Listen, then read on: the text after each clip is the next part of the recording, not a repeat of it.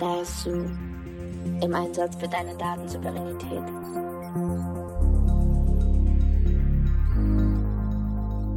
Hallo und herzlich willkommen beim DASU Podcast. Ich bin Karina Filusch, Datenschutzanwältin und externe Datenschutzbeauftragte. In jeder Folge sprechen wir mit einer Expertin oder einem Experten über Datensouveränität, abgekürzt DASU. Und ich habe heute Geburtstag, übrigens. Ich bin Aline Weibeler und angehende Juristin. Wir würden uns riesig freuen, wenn ihr uns ein Abo hinterlasst. Wir sprechen heute mit John Braun. Er ist Makler für Versicherungen bei der Dival GmbH. Er gibt uns heute einen Einblick in den Datenumgang von unseren Versicherungsdaten. Und wir sprechen auch mit ihm darüber, ob man sich gegen Identitätsklau eigentlich versichern kann und wie uns eine Versicherung unterstützen kann, wenn wir Hassrede im Netz erfahren. Wie digital sind denn unsere Versicherungen eigentlich? Fängt das schon bei der Warteschleife an, wenn wir nach der Einwilligung gefragt werden, ob wir einverstanden sind, dass das Gespräch aufgezeichnet wird oder nicht? Übrigens ist heute in einem Monat schon der erste Weihnachtstag. Wir kommen auch heute nicht drum herum, über Weihnachten, Smartwatches und Neujahrsvorsätze zu sprechen, damit wir auch alle vital ins neue Jahr starten können. Und natürlich sprechen wir auch über Geburtstagsgeschenke. John, wie sieht eigentlich deine Arbeit bei der Versicherung aus? Könntest du kurz beschreiben, wie dein Job aussieht, was dein Aufgabenfeld umfasst? Ja, sehr, sehr gerne. Und ähm, leider muss ich dir an der Stelle das erste Mal widersprechen. Ich arbeite gar nicht bei einer Versicherung, sondern bei einem Versicherungsmakler.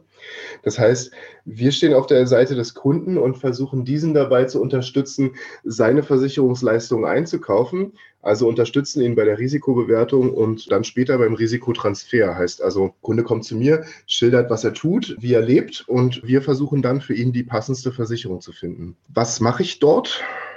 Ist relativ weites Feld. Grundsätzlich bin ich als Kundenbetreuer tätig. Das heißt also, berate den Kunden von, von A bis Z, bin allerdings auch gleichzeitig der Informationssicherheitsbeauftragte und IT-Verantwortlicher im Unternehmen. Ich kümmere mich also sehr stark darum, wie wir intern mit IT aufgestellt sind, wie wir intern mit Daten umgehen. Und das passt auch ganz gut zu meiner Spezialisierung, weil ich bin tatsächlich auf gewerbliche Cyberversicherung spezialisiert und mache die anderen Themen immer gerne mit meinen Kollegen zusammen, sodass man dann eben auch den Kunden wirklich um, vollumfänglich beraten kann und mit dem Kunden über jedes Thema sprechen kann. Das wäre im Versicherungsbereich ein bisschen vermessen zu behaupten, dass man in jeder Sparte gleich gut agieren kann und dort tätig sein kann. Du bekommst natürlich durch deinen Job sehr, sehr viele Daten. Was machst du eigentlich mit diesen Daten? Viel zu oft abschreiben, muss ich ganz ehrlich als erstes sagen. Wir bekommen die Daten ja zum einen zum Analysieren und herausfinden, was für eine Risikosituation beim Kunden vorherrscht. Und dann haben wir vom Kunden den Auftrag, die für ihn beste Versicherung zu finden. Das heißt, heißt, ich muss dann wiederum den Versicherer mit diesen Daten versorgen, damit der dann sagen kann, das Risiko möchte ich gern zeichnen, das Risiko möchte ich nicht zeichnen. Und da die Versicherer da bei weitem noch nicht so digital aufgestellt sind, wie man das im E-Commerce kennt, verwende ich ganz häufig deren Dokumente, um ihnen die Risikodaten zu spiegeln. Das heißt also, ich habe die Kundendaten, die ich vielmals in unterschiedlichen Formen darreiche, damit der Versicherer möglichst schnell darauf reagieren kann. Du kennst also deine Kunden wahrscheinlich über Jahrzehnte oder über Jahre, weil du sie lange betreust. Wofür darf man denn als Versicherung all diese Daten verwenden? Grundsätzlich unterliegt sowohl die Versicherung als auch der Versicherungsmakler den ganz normalen Datenschutzvorgaben. Ne? Also auch wir haben das Thema Bundesdatenschutzgesetz, wir haben das Thema DSGVO und immer da, wo wir mit biometrischen Daten zum Beispiel arbeiten, unterliegen wir auch dem Artikel 9a. Das heißt also, sind dann mit äh, besonderen Kategorien von Daten unterwegs, müssen die besonders schützen und dürfen sie natürlich nur für den Zweck verwenden, den wir dem Kunden gesagt haben. Also ich kann jetzt nicht anfangen, dem Kunden zum Beispiel zu erzählen, ja, pass auf, wir unterhalten uns über deine Krankenversicherung und später nutze ich die gleichen Daten, um schon mal Angebote für die Berufsunfähigkeit einzuholen, ohne dass ich vorher mit dem Kunden darüber gesprochen habe. Und genauso ist es auch beim Versicherer, der darf die Daten nutzen, um ein Angebot zu berechnen und wenn das Angebot später nicht zum Vertrag führt, dann äh, muss der Versicherer es auch wieder kündigen. Was aber die Jahrzehnte angeht, ähm, die sind natürlich ganz richtig. Wenn der Kunde bei uns eine Rentenversicherung abschließt oder eine Berufsunfähigkeit, dann ist das häufig am Anfang seines Erwerbslebens und dann betreuen wir den Vertrag durchaus auch mal bis zum Ende des Erwerbslebens und speichern so lange auch die Daten, weil wir im Schadenfall nachweisen müssen, wie es eigentlich mal zu dem Vertrag gekommen ist, welche Daten und Informationen wir hatten und welche der Versicherer haben wollte. Das sind so Themen, die brauchen wir tatsächlich über Jahrzehnte. Also da ist es nicht so, dass wir nach zehn Jahren einfach alles löschen. Deutschland ist ein Land, in dem die Leute sich, glaube ich, unglaublich gerne versichern. Ich weiß nicht, ob du auch so in dieser Branche den Eindruck hast. Das ist zumindest mein Eindruck. Und wir haben alle mehrere Versicherungen und rufen da auch regelmäßig an und kennen wahrscheinlich alle diese hübschen Warteschleifen mit der Musik, in der dann gefragt wird, ob wir damit einverstanden sind, dass das Gespräch aufgezeichnet wird. Was passiert denn jetzt, wenn ich Ja sage, wenn ich Nein sage oder wenn ich einfach gar nichts sage? Also diese Aufzeichnung, die so ganz pauschal abgefragt wird, die wird ja in der Regel nur zu Schulungszwecken verwendet. Das heißt also, da geht es darum zu kontrollieren, ist derjenige, der auf der Seite des Versicherers ans Telefon geht, freundlich genug, kriegt er die Fragen richtig mit, also erkennt er den Wunsch des Kunden und antwortet auch vernünftig darauf. Diese Sachen werden kurzfristig gespeichert, werden vielleicht nach ein paar Wochen schon wieder gelöscht. Normal sind, glaube ich, sechs Wochen. Später, wenn ich in einem Vertragsgespräch bin und der Versicherer mir das anbietet, dass ich das am Telefon abschließen darf, dann müsste nochmal separat darauf hingewiesen werden, lieber Kunde, du hast jetzt ähm, folgende Informationen gegeben. Möchtest du diesen Vertrag abschließen? Wir würden das ganz gerne mal kurz aufzeichnen. Das kennt man hauptsächlich aus dem Mobilfunkbereich oder aus dem Telekommunikationsbereich. Da wird das ganz oft gemacht, diese Vertragsabschlüsse per Telefon und per Tonaufzeichnung. Das kenne ich von Versicherern eher weniger, aber da würde dann nochmal explizit auch gesagt werden, wozu die Tonaufnahme genutzt wird diese Pauschalabfrage, wie gesagt, eher für Schulungszwecke. Wenn ich so eine Kundenhotline anrufe, dann muss ich mich natürlich authentifizieren, sonst wird da nicht in meine Akte reingeguckt.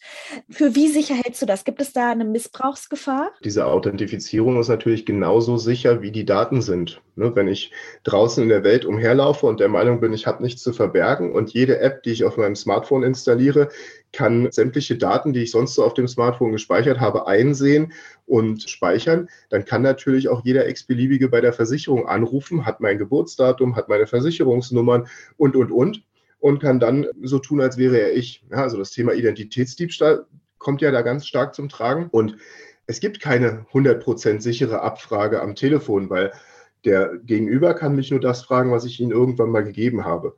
Wenn mein Medium, über das ich diese Information weitergegeben habe, aber nicht sicher ist, dann kann natürlich auch ein Dritter diese Informationen haben und die genauso beantworten. Jetzt hattest du schon ein bisschen über die digitalen Kanäle bei Versicherung im Kundenkontakt gesprochen.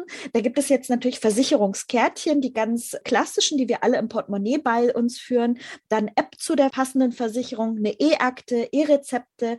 Wie sieht da dieser Austausch zwischen den versicherungstechnischen Daten aus und wie wird gewährleistet, dass es keine Lücken im Datenschutz gibt? Die Frage ist ein wenig gemein sind ja sehr viele verschiedene Beteiligte, die in dieser Kette plötzlich zum Tragen kommen. Ne? Also gerade wenn man sich mal auf den Bereich der Krankenversicherung fokussiert, dann habe ich zum einen den Arzt, bei dem bin ich grundsätzlich erstmal in Behandlung. Der schreibt sich auf, welche Themen er mit mir gemacht hat, was er mit mir besprochen hat, welche Diagnosen er gestellt hat. Diese Daten nimmt er ganz häufig und sendet sie an eine Abrechnungsstelle. Ob das jetzt gesetzliche Krankenversicherung oder private Krankenversicherung ist, läuft meistens über Abrechnungsstellen. Und die Abrechnungsstellen klären das dann mit der Versicherung, dass sie das Geld für den Arzt einholen, beziehungsweise da an der Stelle den Ausgleich schaffen. Die Bundesregierung hat zu dem Thema zur Telematikinfrastruktur einiges als Grundlage gelegt und auch an äh, Anforderungen gestellt. Allerdings, wenn man Telematikinfrastruktur bei Google eingibt, dann wird man diverse Fälle finden, in denen es nicht ganz so gut gelaufen ist. Gerade jetzt, Anfang der Woche, gab es eine Meldung, dass Medatix gehackt wurde. Medatix ist jetzt ein Unternehmen, was nicht jeder kennt und eher den wenigsten was sagen dürfte. Aber Medatix behauptet von sich selbst, 28 Prozent aller niedergelassenen Ärzte sind bei Ihnen mit einem Praxisverwaltungssystem unterwegs. Das sind so circa 40.000 Ärzte, die Kunde bei Medatix sind. Und wenn jetzt Medatix gehackt wurde, dann besteht grundsätzlich mal die Gefahr, dass die Daten, die diese Ärzte in ihren Praxisverwaltungssystemen haben, einem Dritten zugänglich geworden sind. Medatix konnte das bisher noch nicht bestätigen oder widerlegen, hat aber erstmal alle Ärzte gebeten, sämtliche Passwörter zu ändern. Und zwar nicht nur die Passwörter in Medatix, sondern auch in Windows und die Passwörter in der Telematikinfrastruktur, die dahinterlegt sind. Genauso ne, findet man auch ältere Artikel, wo es dann darum ging, wie der Router einzurichten ist und wie die äh, Telematikinfrastruktur aufzusetzen ist, also direkt beim Arzt vor Ort. Und auch da äh, gab es in der Vergangenheit immer mal wieder Probleme, dass man gesagt hat, einfach vom technischen Aufbau war nicht ganz klar, wie es zu machen ist. Und da wurden auch, naja, so wie es überall üblich ist, äh, Fehler gemacht. Und dementsprechend kann man da nie ganz sicher sein. Aber alles funktioniert, wie es gewollt ist. Dann ne, macht der Arzt seine Behandlung, rechnet es ab und die Krankenversicherung kriegt das. Ich als Versicherungsmakler bekomme davon gar nichts mit. Nur in Ausnahmefällen, wenn zum Beispiel ein Kunde sagt, ich habe eine private Krankenversicherung und ich bringe alle meine Rechnungen zu meinem Makler, damit der die dann bei der Versicherung einreicht, dann sehe ich sowas mal. Das halte ich aber nicht strukturiert vor. Also das sind Daten, die mich im Zweifel gar nichts angehen. Du sagtest, du bist im Bereich Cyberversicherung unterwegs. Was genau ist so eine Versicherung? Was kann man damit alles absichern? Wie sinnvoll ist das? Was kannst du uns dazu sagen? Brauchen wir das alle unbedingt? Also grundsätzlich ist die Cyberversicherung mal im Unternehmenskontext entwickelt worden. Ne? Also da hat man gesagt, man möchte Unternehmen die Möglichkeit geben, die finanziellen Folgen von Hackerangriffen und Datenverlusten abzufedern. Das heißt also die Betriebsunterbrechung, den Wiederaufbau der IT und auch die Ansprüche von Dritten, wenn denn Daten verloren gegangen sind. Im privaten Umfeld hat man dann auch irgendwann angefangen, Cyberversicherung aufzubauen. Die konzentrieren sich ganz, ganz stark auf Themen wie Identitätsdiebstahl. Jemand hat mit meiner Identität in irgendeinem Online-Shop bestellt und natürlich vergessen zu bezahlen. Die konzentrieren sich ganz stark darauf, dass mir beim Online-Banking irgendwie das Geld abgenommen wird. Die konzentrieren sich auf solche Themen. Ne? Also teilweise sogar hin bis zur Verleumdung oder bis zum Cybermobbing, dass ich über die Versicherung jemanden habe, der mir dabei hilft, schädliche und schändliche Inhalte aus dem Netz wieder zu entfernen oder aber sogar eine psychologische Betreuung bezahlt, wenn mich die Veröffentlichung meines Bewerbungsfotos völlig kaputt gemacht hat oder eben einer privaten Fotografie, die ich vielleicht nicht veröffentlicht haben wollte. Das sind so Themen, die in dem Bereich durchaus abgesichert werden können. Das ist noch ein sehr heterogener Markt. Also der ist wirklich noch sehr, sehr unterschiedlich. Ich habe das letztens bei einer Kollegin erlebt, die kriegte eine Lieferung Schuhe im Wert von knapp 1000 Euro und hatte dann so zwei Wochen Rennerei, bis sie zum einen klären konnte, dass sie tatsächlich nicht diejenige war, die die Schuhe bestellt hatte und vor allem auch nicht diejenige sein wird, die die Rechnung zu bezahlen hat. Und die hat dann auch gesagt, Mensch, das hätte mit so einer Cyberversicherung vielleicht einfacher funktionieren können. Da hätte ich dann eine Hotline gehabt, wo ich mich hinwende, wo man eben auch mal schaut, wie es so aussieht. Viele dieser Policen kommen tatsächlich auch mit so ein bisschen Technik daher, dass man eben äh, eine kleine Software bekommt, über die man seine eigene digitale Identität ein bisschen im Blick behalten kann.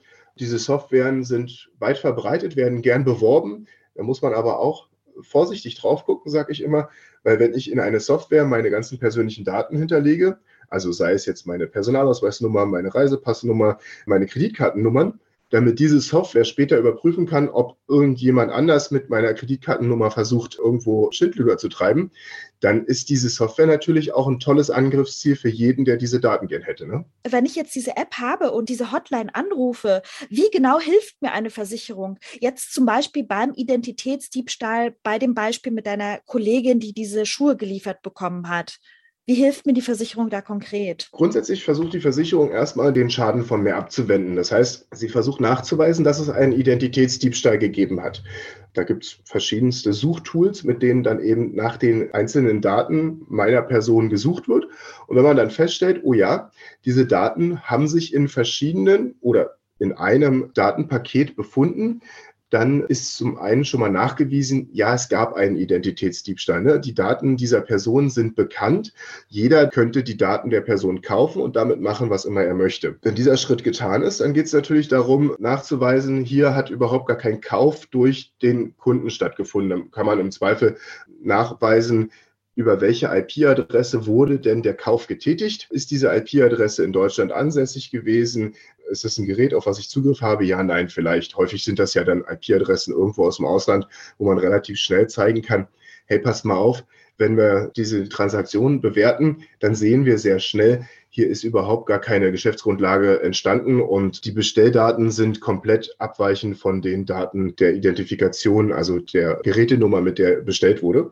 Und dabei unterstützt halt einfach die Versicherung. Und im schlimmsten Fall ersetzen sie halt den finanziellen Schaden, der mir entstanden ist. Ne? Also wenn ich jetzt irgendwo in einem Fake-Shop bestellt habe, habe meine 1000 Euro bezahlt und das Geld ist weg und der Versicherer stellt fest, ja, ist dumm gelaufen, ist er auf dem, auf dem falschen Shop reingefallen, dann kriege ich im Zweifel vom Versicherer meine 1000 Euro zurück. Gut, dass es sowas gibt. Was ist denn mit Hate Speech, wenn ich beleidigt werde auf sozialen Medien oder eine schlechte Bewertung oder sowas erhalte? Kann mir die Versicherung dann auch helfen, so eine Cyberversicherung? Da wird es schwieriger. Ich sag mal bei Hate Speech ja, weil da haben die professionelle Teams, die sich dann eben darum kümmern, dass zum ersten Mal eine Unterlassung gefordert wird, zum zweiten die vorhandenen Inhalte gelöscht werden und entfernt werden. Bei einer schlechten Bewertung also ja, ich betreibe ein kleines Geschäft und werde schlecht bewertet.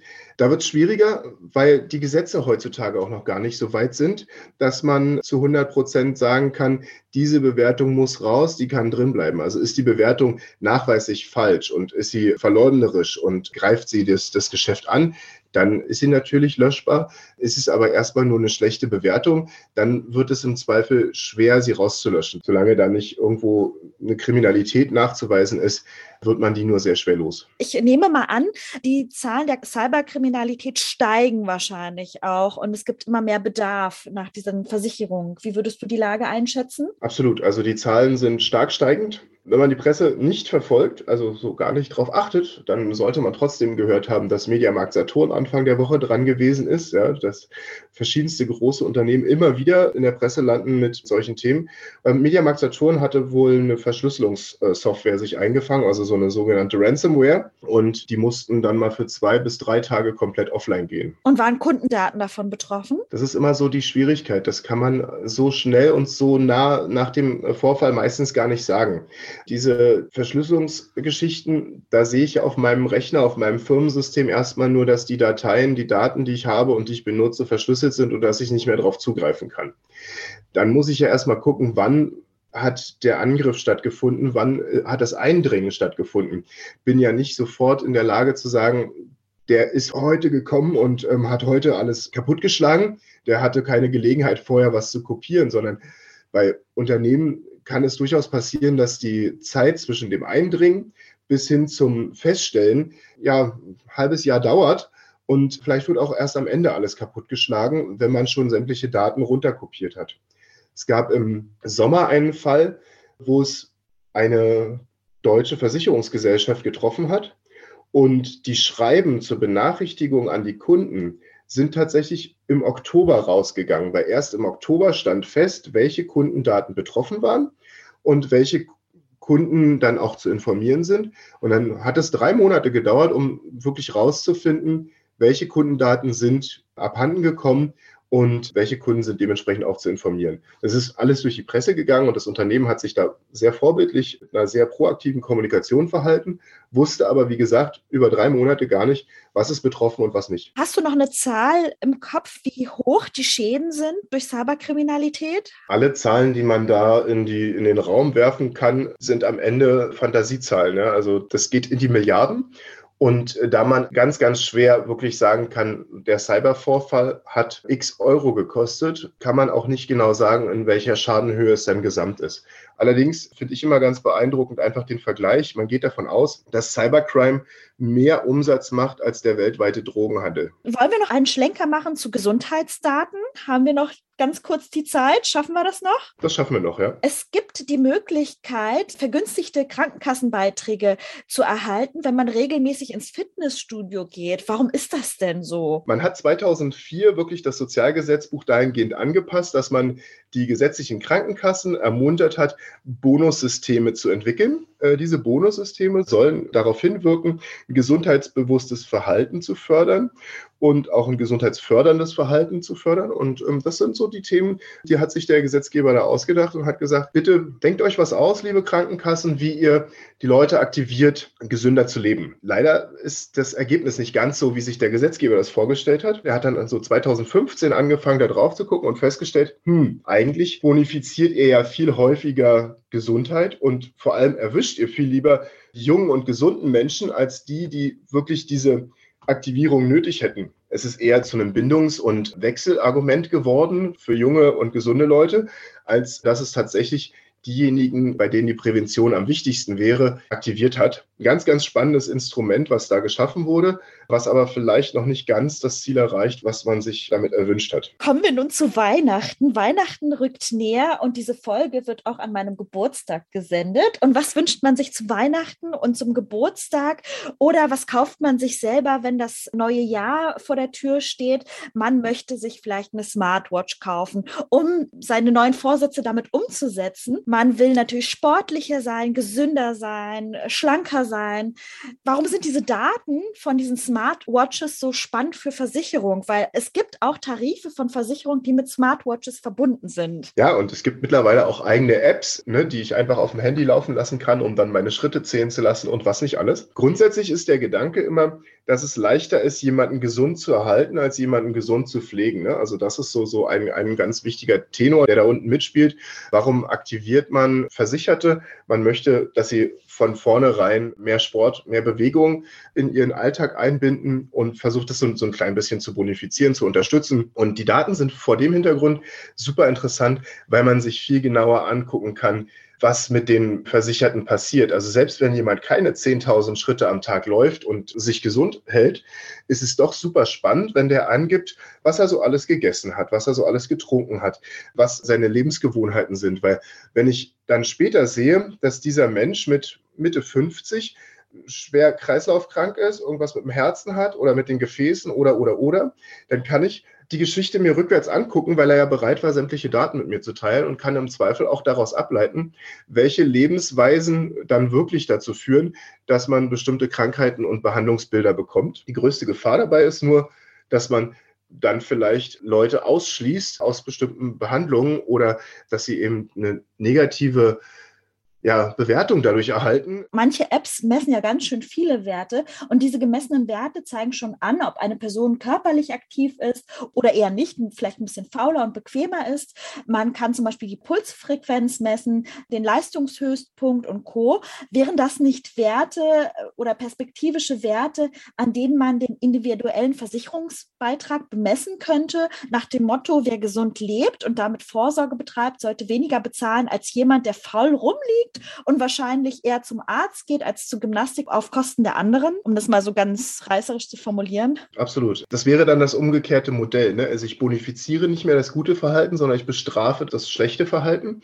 Das kann tatsächlich passieren. Wir haben jetzt hier natürlich bei der gesetzlichen Krankenversicherung eine Sozialversicherung, die grundsätzlich erstmal jeden in irgendeiner Form aufnehmen muss und auch gleich behandeln muss. Da wird das sehr, sehr schwer. Im privatwirtschaftlichen Bereich kann man sich das aber sehr gut vorstellen, dass solche Daten eben durchaus auch genutzt werden, um zu sagen, nee, wir wissen, du hast in den letzten fünf Jahren immer Probleme mit deiner Pulsfrequenz, du hast einen Bluthochdruck oder sonst irgendwas, wir werden dich nicht versichern, wir werden dich nicht annehmen, obwohl es noch überhaupt gar keine Beschwerden gegeben hat. Und wenn man dann dahin kommt, dass diese Risiken einzudecken immer schwieriger wird, dann hat man natürlich so gewisse Wege zugemacht. Wenn man da mal so ein bisschen rumspinnt, kann das gefährlich werden. Also da kann man Leute bei abhängen. Und ich glaube auch nicht, dass es nur die Faulen sind, die sich nicht bewegen, sondern es kann durchaus ja auch sein, dass jemand chronische Erkrankungen hat oder eben auch schon so vorgeschädigt ist, dass er sich gar nicht mehr bewegen kann. Und wenn man den dann bestraft und in der Gesundheitsversorgung vernachlässigt, glaube ich, ist das kein gutes Zeichen, was wir da auf uns selber werfen. Ja, also da muss man vielleicht auch mit weniger Daten leben können,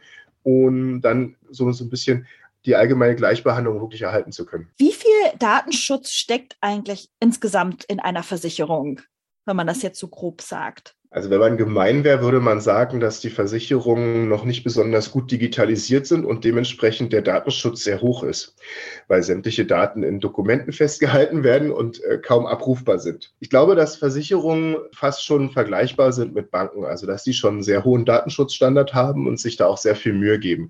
Sie wissen, dass das Versicherungsgeschäft ein reines Vertrauensgeschäft ist und wenn ich mich als der Vertrauenspartner nicht an den Datenschutz halte und mich nicht darum kümmere, dann verliere ich meine Kunden. Dementsprechend ist Datenschutz wirklich schon ein Thema, was in der Versicherungsbranche großgeschrieben wird.